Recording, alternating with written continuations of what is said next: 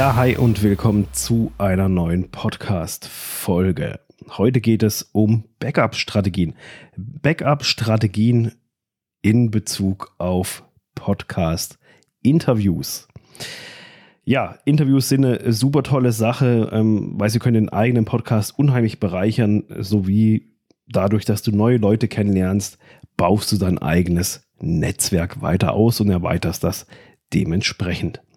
Um heute ist es ja fast schon so, dass sicher wahrscheinlich 95 bis 99 Prozent, würde ich schon fast sagen, der Interviews über das Internet geführt wurden oder beziehungsweise werden. Das war aber schon vor Corona eine sehr, sehr hohe Zahl. Da hat man vielleicht noch das ein oder andere Interview vor Ort geführt, aber dennoch hat man sehr, sehr viele Interviews einfach übers Internet und remote durchgeführt denn es ist letztendlich ein ganz unkomplizierter Weg, mit anderen Menschen das, eigen, das Wissen einfach zu teilen. Und weil Interviews einerseits so interessant und spannend sind, ist es umso wichtiger, dass du eine, eine, eine gewisse Backup-Strategie hast bei Interviews und genau das verrate ich dir jetzt. Punkt 1 ist, ähm, kenne mehrere Aufnahmetools. Das ist ein ganz, ganz wichtiger Teil so, solch einer Strategie. Klar, die Zoom als Videokonferenz kennen wahrscheinlich fast alle mittlerweile, die in irgendeiner Art und Weise digital unterwegs sind und digital arbeiten. Ähm, Videokonferenzen, Homeoffice etc., das ist ja jetzt mittlerweile alles schon an der Tagesordnung. Von dem her hat äh, die breite Masse, würde ich jetzt einfach mal behaupten, auch schon mal Kenntnisstand über Zoom. Ähm, aber was ist denn zum Beispiel, wenn es auf der Seite des Interviewpartners nicht geht? Wenn er zum Beispiel über einen Firmenlaptop das Interview gerne führen würde und dann aber feststellt, er kann es entweder nicht installieren oder es geht halt nicht, ähm, weil halt die IT das entsprechend abgeriegelt hat und er auch keine Freigabe bekommt. Was machst du denn dann? Hast du dir darüber schon mal Gedanken gemacht, was du dann machst, wenn Zoom zum Beispiel nicht funktioniert, weil du hast schon x Interviews über Zoom geführt oder planst es einfach mit Zoom, weil das einfach so eine eben gut verbreitete Software ist. Und jetzt stellst du fest, Mist, ähm, irgendwie funktioniert das nicht, aber was mache ich denn jetzt? Und da ist natürlich schlecht, wenn du dir darüber noch nie Gedanken gemacht hast und einfach immer nur hoffst, dass es halt nie eintreten wird, weil ich kann dir sagen, das kann schneller gehen, als dass du denkst. Ist mir nämlich selber schon passiert. Und deswegen ist es ganz, ganz wichtig, dass du dich mit Alternativen und anderen Möglichkeiten befasst.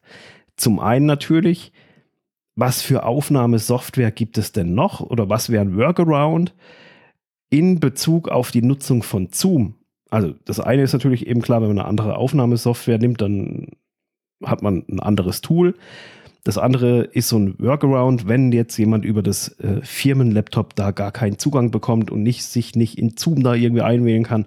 Was ist eine Möglichkeit? Eine ist zum Beispiel, was ich dann auch schon gemacht habe, da habe ich dann den Interviewpartner angerufen, habe gesagt, okay, wenn das so nicht geht, ähm, installier dir doch Zoom als App auf deinem privaten Handy.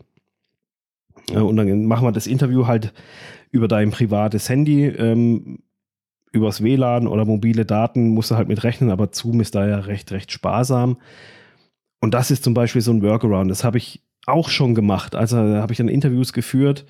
Ähm, einfach, das war natürlich schon firmenkonform, aber man hat einfach in der, in der Kürze der Zeit es nicht natürlich hinbekommen, ähm, die IT, dass man das da irgendwie freischaltet und alles. Das war alles dann so hoppla hopp. und ähm, dann war das der smartere Weg und somit ist es zum Beispiel ein Workaround, wenn das über ein Firmennetzwerk irgendwie nicht klappt. Und so musst du dir halt einfach im Vorfeld Gedanken machen, was ist denn, wenn das so nicht klappt, wie ich es vielleicht schon zehnmal gemacht habe, weil du bist der Profi, du lädst ihn gegenüber zu einem Interview ein, also musst du auch Sorge dafür tragen und, und klar darüber sein, hey, ich bin derjenige oder diejenige, die sich auskennt und ich muss ja dafür sorgen, Sorge tragen letztendlich, dass das dann auch gut funktioniert. Ein ganz, ganz weiterer wichtiger Punkt ist, ähm, plane immer im Voraus, insbesondere wenn es Interviews sind.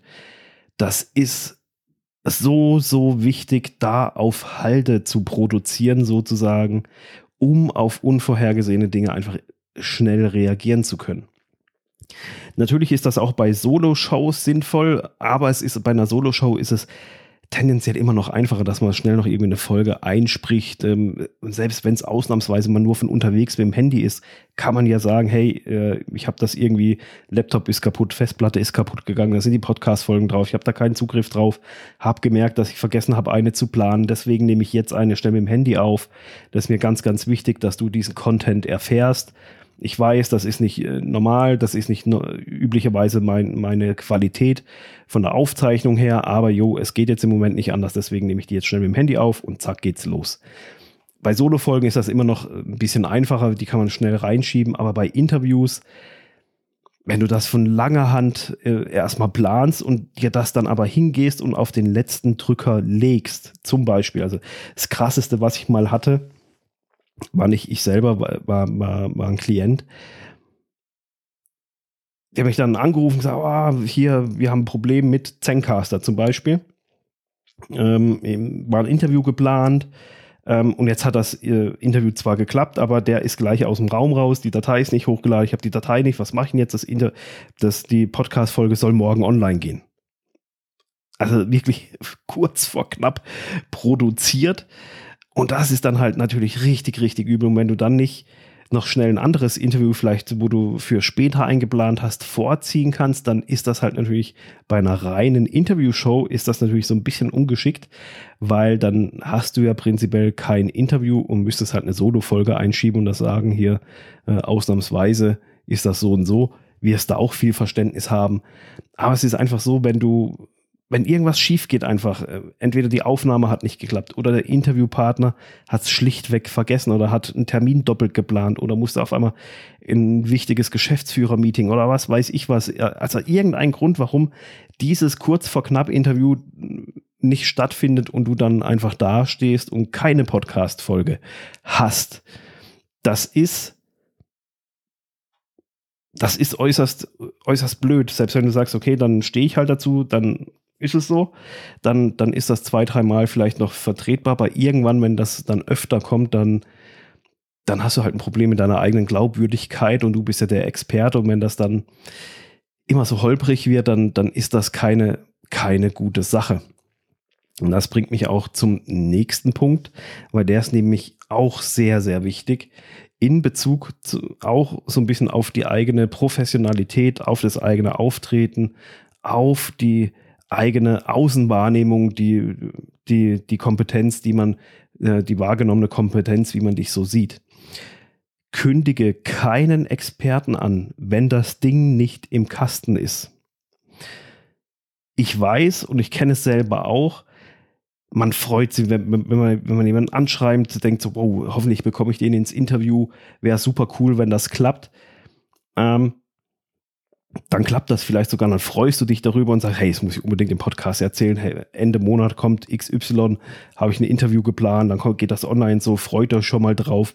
Ist ja auch eine gute Strategie, weil man damit so ein bisschen teasern kann und die Vorfreude bei dem Gegenüber natürlich auch wecken kann und das Interesse, dass er dann bei der nächsten Folge auch wieder mit dabei ist oder dann halt spätestens zu dem Interview einschaltet. Ganz, ganz klar.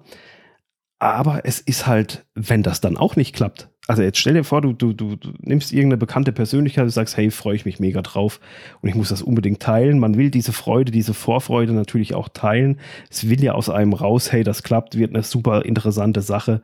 Ähm, und dann klappt das nicht, dann kommt das nicht zustande. Der sagt ab, sagt, ah, gefällt mir doch nicht dein Podcast, hm, ist mir doch zu klein die Reichweite oder was weiß ich eben aus irgendwelchen oben genannten Gründen vergessen, geht nicht, Termin doppelt, technische Probleme etc. pp. Und dann klappt das auf einmal nicht. Deswegen kündige Podcasts, äh, kündige Experten, Interviewpartner etc. immer erst an, wenn du die Folge aufgenommen hast, weil dann weißt du, dass du sie bei dir hast und dass dieses, dass diese Folge online gehen kann. Klar, es sei denn, was weiß ich, Festplatte geht noch kaputt oder irgendwas, die Datei löscht oder sonst so irgendwas. Gibt es immer noch. Murphy's Law ist ja überall. Aber grundsätzlich bist du dann schon mal ziemlich, ziemlich safe, ähm, wenn du das Ding bei dir safe hast und dann kannst du hingehen, kannst sagen, okay, ich plane dieses Interview ein und dann geht es online und dann kann ich es auch entsprechend anteasern, weil ich weiß ja, dass es dann online geht, wenn es geplant sein soll. Weitere Möglichkeit ist natürlich, wenn du einfach sagst, hey, ich habe hier einen Experten zum Thema XY eingeladen, das wird demnächst online gehen, dass du schaust, dass du dir vielleicht nicht, dass du dich nicht nur auf eine Person versteifst. Auch wenn diese Person vielleicht die, die Nonplusultra-Person ist, die du dazu gerne jetzt im Podcast hättest. Und aus irgendwelchen Gründen klappt es dann auch wieder am Ende nicht, aber du hast das schon angeteasert, dann schau immer mal noch nach ein, zwei, drei anderen Experten in diesem Bereich. Dass du da immer noch so ein bisschen so eine Auswahl hast und kannst sagen, okay, pass auf, ich brauche jemanden, der sich in Thema XY richtig, richtig gut auskennt, der da wirklich der Crack drin ist und mit dem würde ich gerne mal darüber sprechen. Und wenn du dann so eine Auswahl hast von zwei, drei Leuten und du sagst, okay, die glaube ich, die sind die richtigen, dann ist die Wahrscheinlichkeit, dass du es auch schaffst, über dieses Thema, das ja für deine Zielgruppe dann wichtig ist, im Podcast zu reden, dass du dann einen richtigen Partner findest, ist dann einfach viel, viel größer, wie wenn du dich nur direkt auf eine einzige Person einschießt und sagst, entweder der oder keiner ähm, und teaserst das schon mal an, dass XY oder zum Thema XY kommt Person A, B und dann klappt das am Ende nicht. Das ist auch sowas, das machst du ein paar Mal und dann kratzt das auch so ein bisschen an deiner Glaubwürdigkeit.